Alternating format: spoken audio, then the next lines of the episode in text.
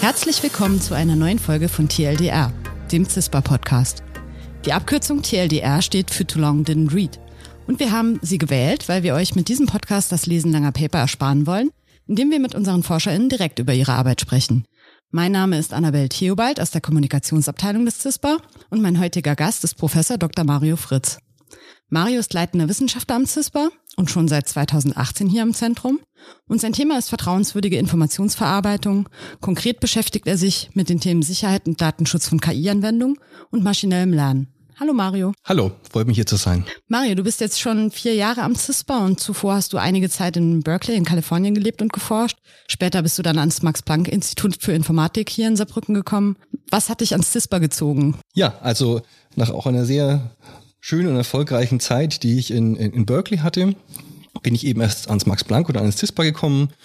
Und insbesondere, was ich am CISPA sehr schätze, ist eben die Möglichkeit hier Grundlagenforschung zu betreiben, aber auch mit einem Blick auf Anwendung und hier eben ein, ein Forschungsumfeld zu haben, in dem ich eben meine Forschung weiterentwickeln kann und auch mit einem mit der genötigen Freiheit meine Forschung in verschiedene Richtungen ausrichten kann. Insbesondere auch vom Umfeld ähm, haben wir viel ähm, Talent in äh, Doktoranden und auch Postdocs hier. Von daher war es eben auch möglich, hier eine sehr erfolgreiche Forschungsgruppe aufzubauen, was eben auch sehr wichtige Bedingungen für mich waren. Und ähm, darüber hinaus äh, haben wir auch super Kollegen hier am, am CISPA, also ein sehr breites Spektrum, das also die Informationssicherheit abdeckt, Künstliche Intelligenz, aber auch eben die Schnittstelle zu Benutzern, formale Methoden, also ein sehr großes Spektrum an Kompetenz. Also wenn ich irgendwie eine Frage habe oder eine Projektidee, die eben teilweise meine Kompetenzen anbelangt, aber eben auch neue Kompetenzen braucht, finde ich hier immer einen Gesprächspartner, mit dem man sich austauschen kann, neue Ideen entwickeln und auch neue Forschungsprojekte starten kann. Ja, davon hast du einige in der Pipeline. Aber bevor wir darauf zu sprechen kommen, würde ich dich gerne fragen, vermisst du die USA manchmal? Ich könnte mir vorstellen, dass das Leben dort ein bisschen anders aussieht als hier in Saarbrücken? Wie gesagt, in, in, in den USA hatte ich auch eine, eine sehr gute Zeit gehabt, äh, auch ein sehr gutes Forschungsumfeld dort an der UC Berkeley und den Forschungsinstituten. Ähm, und natürlich auch die, die Umgebung dort sehr schön mit Berkeley und San Francisco und die ganze Bay Area. Und natürlich auch ein sehr äh, starkes Umfeld für Industrie und Forschung im Allgemeinen.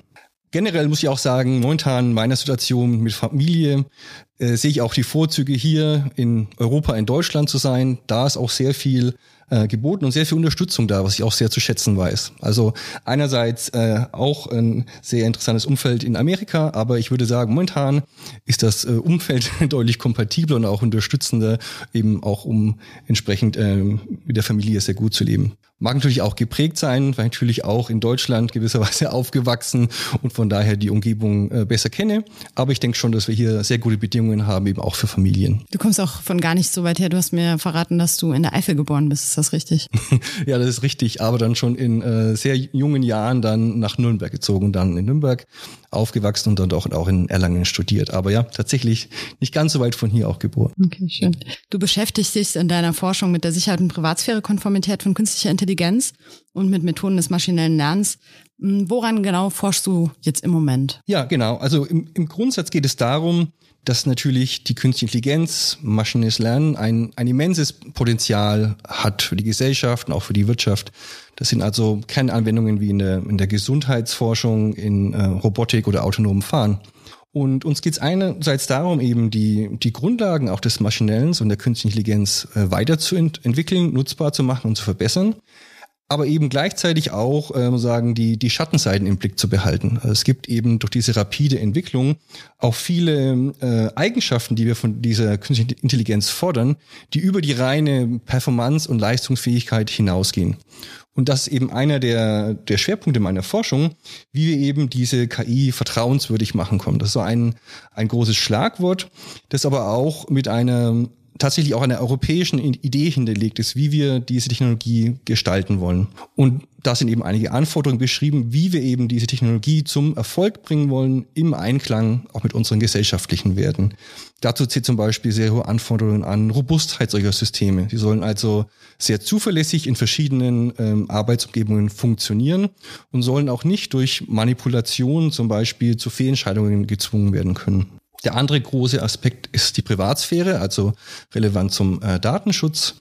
Oft werden solche Systeme trainiert auf ähm, sensitiven Daten, Patientendaten zum Beispiel. Und hier wollen wir eben sicherstellen, dass solche Methoden eben keine Daten preisgeben und eben dementsprechend auch die Daten sicher sind. Ein weiterer Aspekt ist äh, zum Beispiel die Interpretierbarkeit. Viele der aktuellen Moderne verwenden sowas wie neuronale Netze oder Deep Learning, was man oft auch in der, in der Presse hört. Und hier sind es eben Methoden, die eben auch von Daten gelernt werden, aber am Ende das Modell, was resultiert und dann auch Entscheidungen trifft, nicht mehr sehr transparent ist. Also oft wissen wir dann nicht, warum eine bestimmte Entscheidung getroffen wurde. Und das ist eben in vielen kritischen Anwendungen, Anwendungen schlecht. Wir wollen also erklären können, warum das Modell eine besondere Entscheidung trifft. Und hier gibt eben ähm, neue Ansätze, solche KI erklärbar zu machen und dann auch wieder die entsprechende Transparenz herzustellen, die wir in solchen Feldern fordern. Ein letzter Punkt, den ich auch noch äh, kurz anbringen möchte, ist sozusagen die äh, Folgen der, ähm, Technologie auch im Blick zu halten. Und da schauen wir uns zum Beispiel Deepfakes an. Das sind also Methoden auch aus der KI, die sehr beeindruckend äh, verschiedene Daten, sei es äh, Sprachdaten, Musikdaten, Bilddaten, Videodaten, synthetisieren können und das zunehmend auch sehr erfolgreich zu einem Realitätsgrad hin, dass man oft die Bilder nicht mehr von äh, echten Bildern unterscheiden kann. Und hier ist eben auch viel Forschungsbedarf, das besser zu verstehen und wie man eben auch hier negative Folgen abmildern oder sogar verhindern kann, dass sie eben auch in Zukunft der Information weiterhin äh, vertrauen können, den wir sehen. Du hast gerade beides angesprochen, Licht- und Schattenseiten dieser neuen Technologien. Ist die Frage, ist vielleicht ein bisschen zu einfach gestellt, aber bietet KI aus deiner Sicht mehr Chancen oder mehr Risiken? Ich denke, ähm, das ist eine sehr spannende Frage wirklich gerade und wo sich die Technologie auch so rapide weiterentwickelt, ist natürlich auch sehr schwer, sagen, in die Kristallkugel zu sehen und zu wissen, welche Technologien wir wir in fünf oder zehn Jahren äh, zur Verfügung haben. Nichtsdestotrotz ist es jetzt schon sehr beeindruckend, wie rapide die ähm, Qualität und die Fähigkeiten, die wir entwickeln, mit solcher Technologie voranschreiten. Ich denke, worauf unsere Forschung auch fußt, ist, dass in vielen Bereichen eben die, ähm, die Risiken nicht zwangsweise mit den Chancen äh, gekoppelt sind. Also wir können oft äh, zeigen, dass in, in Feldern, wo wir eben Risiken haben, wir eben sehr effektive Methoden haben, diese abzumildern oder zu mitigieren. Und darum geht es also auch, neue Methoden zu entwickeln, die zum Beispiel Probleme in der Robustheit und der Privatsphäre eben wirklich auch ähm, garantieren zu können, dass diese eben ausgeschlossen werden können. Also Methoden zu entwickeln, die äh, die Chancen äh, nutzen, dass wir eben auch die äh, Möglichkeiten der KI zum Wohl der Gesellschaft nutzen können, aber gleichzeitig eben im Einklang mit den Randbedingungen, die wir setzen wollen. Wenn du von solchen Anwendungsfeldern sprichst, könnte ich mir vorstellen, dass das äh, in deinem Bereich auch viel mit Gesundheitsdaten zusammenhängt, weil du da auch sehr aktiv bist. Ich lese jetzt immer mal wieder, dass wir äh, mit Algorithmen gegen den Krebs äh, irgendwie angehen können.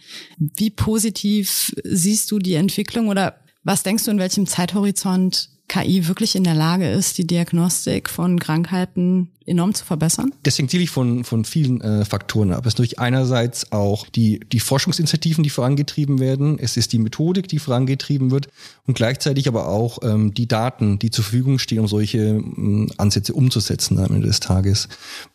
Wir arbeiten zum Beispiel ähm, aktiv mit dem Deutschen Krebsforschungszentrum in Heidelberg zusammen. Ich ähm, koordiniere da mit meinen ähm, Kollegen in Heidelberg ein Projekt zum föderierten verteilten Lernen unter Privatsphärengarantien.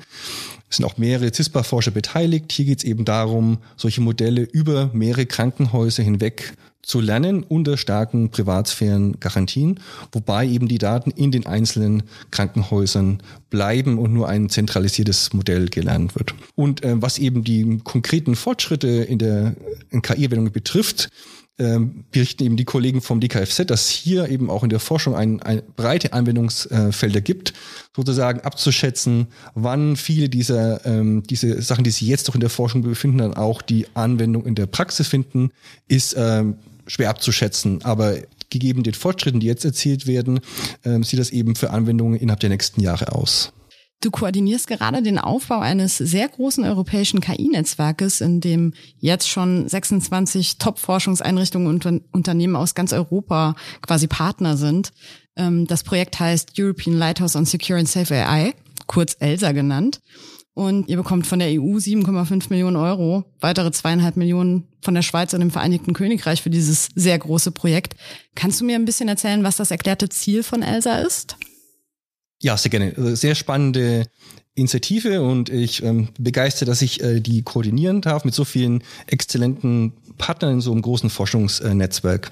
Im, Im Speziellen geht es eben darum, ein, ein virtuelles Exzellenzzentrum zum Thema sichere künstliche Intelligenz aufzubauen. Generell wird immer gesagt, künstliche Intelligenz sind wir nicht so stark aufgestellt in Europa und so.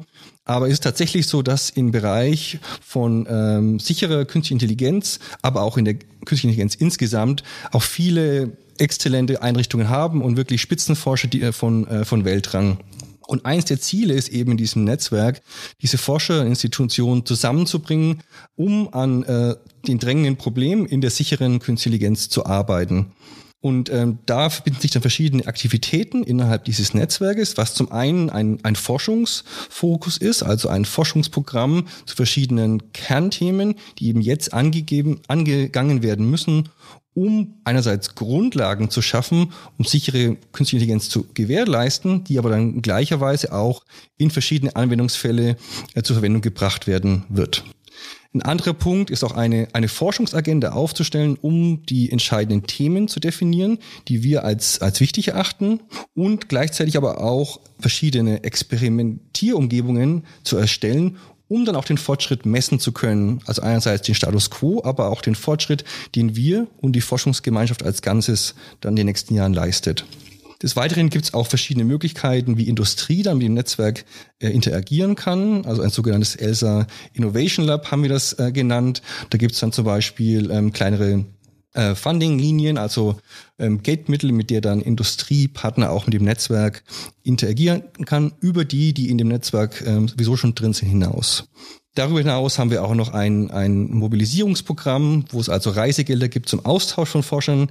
Wir knüpfen uns auch an das Alice äh, PhD Postdoc Programm an. Und generell ist es als wachsendes Netzwerk gedacht. Also wir starten mit einer Kerntruppe sozusagen, aber das ganze Netzwerk ist aufgesetzt, um auch weitere Forschungspartner mit einzuziehen zu einem größeren europäischen Forschungsnetzwerk. Du hast gerade schon Alice erwähnt. Elsa baut auf der Arbeit des Alice-Netzwerkes auf. Warum braucht es jetzt noch Elsa zusätzlich? Was sind vielleicht äh, Unterschiede in den Schwerpunkten und wie hängen die beiden Netzwerke zusammen? Ja, Alice ist ein, ein europäisches Forschungsnetzwerk, das aber quasi als, äh, man sagen möchte, Grassroots Movement entstanden ist, wo sich Forscher äh, unter dem gemeinsamen Verständnis von exzellenter Forschung zusammengetan haben, um die KI in Europa weiter voranzutreiben und zu stärken. Aber eben aus diesem ähm, sagen Zusammenschluss war erstmal keine Finanzierungslinien äh, initial verfügbar.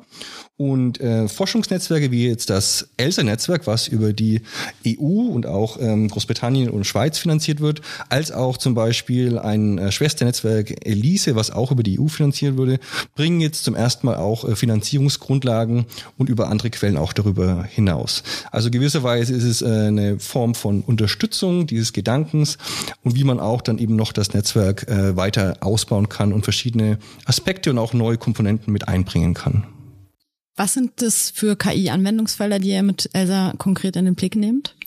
Genau, unsere Anwendungsfälle haben äh, wir eben definiert in sechs verschiedenen Bereichen. Dazu gehört eben ein, wie schon angesprochen, ähm, das ähm, Gesundheit und die Verbesserung von Diagnostik und Therapie in der Gesundheitsforschung, autonomes Fahren, Robotik, Cybersicherheit, Medien und Deepfakes und gleichzeitig auch noch ähm, Dokumentensicherheit.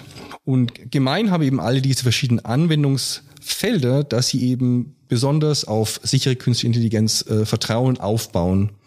Und dementsprechend ist eben der Fokus des Netzwerkes, Grundlagen zu schaffen, mit denen wir eben nachhaltig solche Probleme angehen können. Weil ein großes Problem in diesem Feld ist, wenn man sagen, irgendwelche Probleme kurzfristig behebt und dann stellt sich in ein, zwei, drei, vier, fünf Jahren heraus, dass das doch eben nicht nachhaltig war und plötzlich doch Daten preisgegeben werden oder die Systeme doch nicht so robust sind, wie man das initial gedacht hat, hat man eben nicht wirklich nachhaltig äh, sichere Systeme geschaffen. Von daher ist eben auf einerseits die Grundlagenforschung, die Robustheit, Privatsphäre und auch Kontrolle von solchen Systemen äh, garantieren kann. Und eben dann über diese Experimentierung eben wird das angeknüpft an die verschiedenen Anwendungsfelder, insbesondere diese sechs, die ich gerade genannt habe. Für euch ist es dann bestimmt auch super interessant, diese Industriepartner mit im Netzwerk zu haben, die wahrscheinlich dafür sorgen, dass ihr auch direkt die praktische Anwendbarkeit ich weiß nicht, austestet oder mit denen besprecht, was ähm, Problemfelder sind oder wie läuft da die Zusammenarbeit genau ab? Genau, wir haben also das im, im, sagen, im Design unseres Projektes so gestaltet, dass wir für jeden dieser Anwendungsfälle jeweils einen akademischen Partner haben und einen industriellen Partner. Von daher haben wir auf der Ebene schon mal ähm, sichergestellt, dass wir also Einfluss hier haben und auch ähm, Expertise von beiden Seiten und auch entsprechend Lösungen entwickeln können, die dann relevant für die Anwendung sind. Generell äh, involvieren wir auch verschiedene Industriepartner im größeren Netzwerk und versuchen auch hier immer in den Austausch zu treten, um unsere Forschung und die Lösungen relevant zu halten. Dies gilt auch für diese Experimentier- und äh, Messplattformen, wo wir eben den Fortschritt messen wollen. Hier ist eben auch unsere Aufgabe innerhalb des Projekts, solche Experimente zu definieren, dass diese eben möglichst relevant sind und dann eben auch die Grundlagenforschung mit der Anwendung verknüpfen. Die andere Kommune, die ich auch erwähnt habe, ist eben diese ähm, Förderungslinie, wo wir eben äh, Ausschreibungen machen können, um noch zusätzliche Industriepartner mit einzubinden, die dann ganz konkret an einzelnen Projekten mit dem, in dem Projekt interagieren können. Elsa ist zum 1. September gestartet. Ich weiß, dass du schon sehr viel länger daran arbeitest, quasi alles in die Wege zu leiten. Ähm, wie sieht im Moment äh, konkret eure Arbeit im Netzwerk aus? Wahrscheinlich seid ihr jetzt erstmal auf der Suche nach Forschungstalenten, nach Leuten, was genau macht ihr gerade? Genau, wir sind wirklich jetzt gerade erst gestartet. Natürlich sind die, haben die Vorbereitungen schon begonnen. Wir haben jetzt seit Mitte Oktober unser Kick-Off-Event in, in Barcelona, wo wir zum ersten Mal dann in Person wirklich zusammenkommen. War natürlich auch eine spezielle Zeit, das Ganze vorzubereiten, über viele Videokonferenzen, die, das ganze Programm aufzusetzen und äh, zu erarbeiten. Und äh, momentan gestalten wir eben auch dann die, die einzelnen äh, Experimente und Prozesse aus und organisieren uns dann eben auch bezüglich der verschiedenen Forschungsthemen. Das wird jetzt eben, wurde schon vorbereitet und wird dann auch nochmal speziell in dem Meeting in Barcelona sein, wo wir eben uns dann organisatorisch nochmal synchronisieren. Aber wir haben es auch gleich gekoppelt mit dem ersten Workshop, wo wir uns dann eben insbesondere diese Anwendungsfelder gleich mal ansehen werden und dann auch gleich mit den, mit der Forschungsprogrammatik verbinden werden. Die Zeit muss genutzt werden, die gemeinsame Zeit, wo alle vor Ort sind. Das wird wahrscheinlich sehr, sehr selten der Fall sein in Zukunft. Ähm, wie lange soll Elsa laufen als Projekt? Wie ist das immer gedacht? Setzt man sowas auf und weiß dann, okay, das hat eine Halbwertszeit? Oder ist es so, dass man hofft, dass es dann danach weiterhin Bestand hat, weil es zu groß ist? Zuerst mal ist das Projekt über drei Jahre von der EU finanziert. Natürlich läuft die Alice äh, und Gemeinschaft weiter. Das ist sozusagen äh, einer der, der, der Rückräder hier, auf denen das Ganze auch ähm, fußt. Und ähm, wie gesagt, es ist dann immer eine, eine Zeit, wo das Projekt anläuft, wo man dann das ganze Momentum verstärkt und aufnimmt in diese spezielle Richtung und äh, entsprechend auch dann die äh, Forschungsaktivitäten hat, auch den Outreach und dann auch die ähm, Publizierung der Ergebnisse und auch die Verbreitung der Information hat. Und äh, am Ende natürlich schaut man auch, wie man das Ganze dann äh, verstetigt oder weiterentwickelt. Ja, also momentan sind das immer begrenzte Förderlinien. Äh, und ich denke, einerseits äh, wird sich die EU auch Gedanken machen, wie man hier langfristige Finanzierungsprogramme aufsetzt, um auch den Fortschritt und das Momentum in der EU zu verstetigen und auch noch äh, zu beschleunigen. Ja. Aber sagen, dass äh, was sozusagen die äh, Stetigkeit erstmal auf, auf unserer Ebene ist, ist sicherlich schon auch die ELSA-Organisation, ähm, wo wir auch dann eben neue Projekte nochmal initiieren können. Für dich jetzt ganz persönlich als Forscher, könnte ich mir vorstellen, ich, du wirst wahrscheinlich weiter deine Arbeit machen. Das sind alles Themen, die dich schon immer interessieren, an denen du schon sehr, sehr lange arbeitest, wo du auch schon viel zu publiziert hast. Ist das für dich dann einfach so eine Chance, dich da nochmal weiter zu vernetzen und noch mehr mit Kollegen und Kolleginnen aus ganz Europa auszutauschen und Probleme gemeinsam zu wälzen? Ja, auf alle Fälle. Ich denke, das ist auch einer der, der Kerngedanken, äh, die diesem, diesem Projekt und dieser, dieser Ausschreiber auch unterliegt, die äh, Forschungsgemeinschaft in Europa weiter, weiter zu verdrahten, zu vernetzen und da auch noch ähm, enger zu verzahnen, um, um die Forschung voran zu, zu, äh, zu bringen. Gleichzeitig natürlich auch mit, äh, mit der Industrie, um da äh, die Forschung relevant und fokussiert zu halten. Aber ich muss sagen, für mich war das eine, eine, eine super spannende Zeit, auch den, den Antrag vorzubereiten, allein schon die Diskussion im, im Vorfeld äh, zu haben. Und ich bin ähm, total begeistert, dass jetzt losgehen kann und freue mich sehr, dann noch weiter im Austausch mit dem Netzwerk zu stehen. Wie gesagt, es sind äh, alles ähm, Spitzeneinrichtungen über Europa. Und auch die ganzen Forscher im Netzwerk sind wirklich ausgezeichnet. Von daher ist das was, wo ich mich äh, sehr drauf freue. Ich bin sehr gespannt, was wir von euch hören werden. Mario, ich habe noch ein paar kurze Fragen fürs Ende für dich. Mich würde interessieren, benutzt du einen Passwortmanager? Und wenn ja, warum? Und wenn nein, warum nicht? Ja, ich benutze den in, in den Apple-Produkten integrierten Passwortmanager. Der ist eben auch äh, bequem zu benutzen und äh, ich denke auch ähm, mit gewissen Sicherheit äh, entwickelt, aber ähm, das ist kein Komponente, über ich jetzt äh, mehr Schlaf verloren habe. Okay, also Bequemlichkeit? Ja, und ich denke, ähm, die natürlich die Funktionalität, dass man eben ähm, Passwörter sozusagen für einzelne Anwendungen getrennt hat sozusagen, das ist, das ist mir wichtig, dass wir nicht dasselbe Passwort überall verwendet und das ist eben hier ermöglicht äh, und äh, in einer, einer benutzbaren Weise. Von daher benutze ich das sozusagen, um meine Passwörter zu verwalten. Bist du selbst schon mal auf eine Phishing-Mail reingefallen? Ich glaube und hoffe nicht. ähm, genau, natürlich ist man aus dem Forschungsumfeld natürlich äh, geschärft äh, für solche Probleme.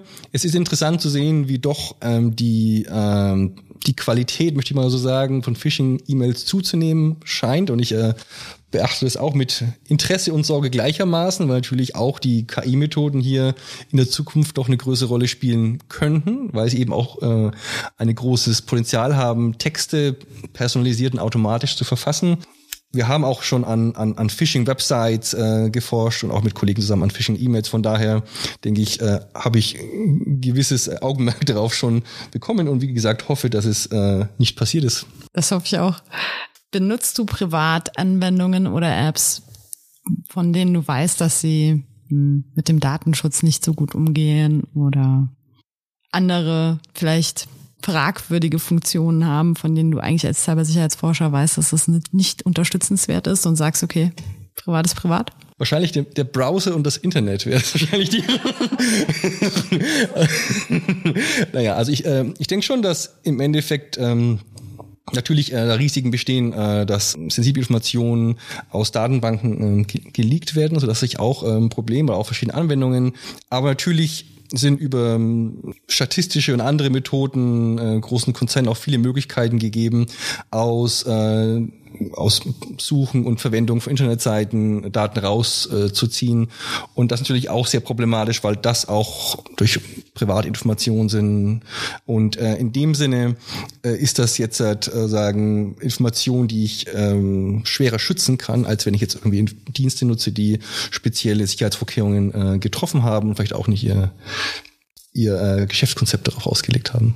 Kannst du diese Dienste nutzen, ohne zu viel drüber nachzudenken? Ja, ich denke, man äh, hat immer diesen, diesen Hintergedanken sozusagen, was man über welche Dienste dann äh, speziell austauscht oder benutzt. Auch natürlich in, in meiner Arbeit ähm, gewisse Daten äh, will ich natürlich nicht auf irgendwelchen Cloud äh, externen Cloud-Diensten oder Google-Diensten äh, hinterlegen oder auch Kommunikation nicht darüber abwickeln. Ich denke, da ist man ähm, soweit sensibilisiert, dass man da eben äh, da, da doch un Unterscheidungen äh, trifft, ja. Smart Home, ja oder nein? Also für mich äh, eher, eher nein. Ich bin immer sehr froh, auch dann, wenn die Arbeit getan ist, äh, nochmal in eine analoge Welt zurückzukehren, soweit das auch ähm, möglich ist. Zum Beispiel ein, ein Instrument in die Hand zu nehmen, ohne Strom und ohne Stecker. das sind auch solche Sachen, wo man dann so Momente hat, eben die, die enttechnisiert sind, was manchmal auch sehr angenehm ist, wenn man äh, sonst den ganzen Tag sehr viel mit Technologie verbringt. Wird noch auf Papier gelesen? Manchmal. Hast du schon mal in Kryptowährung investiert? Hatte ich schon mal. Ich äh, fand es ganz in, interessant, eben zu sehen, wie sich das äh, ganze Feld entwickelt und sozusagen das mal auszuprobieren, aber äh, nicht in systematischem oder größerem Maße. Also du bist nicht dadurch reich geworden. Nein. Sehr schade. Mario, vielen Dank für das Gespräch. Ich hoffe, wir sehen uns hier irgendwann wieder. Ja, habe mich auch sehr gefreut. Dankeschön.